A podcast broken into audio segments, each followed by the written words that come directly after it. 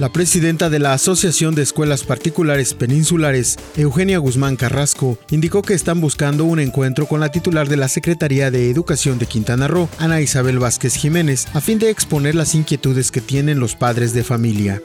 Para el periodo vacacional de Semana Santa 2021, la Secretaría de Turismo prevé una estimación de 665 mil visitantes en los diversos destinos que existen en Quintana Roo, con una derrama económica de alrededor de los 450 millones de dólares. Toda la información completa a través del portal www.lucesdelsiglo.com.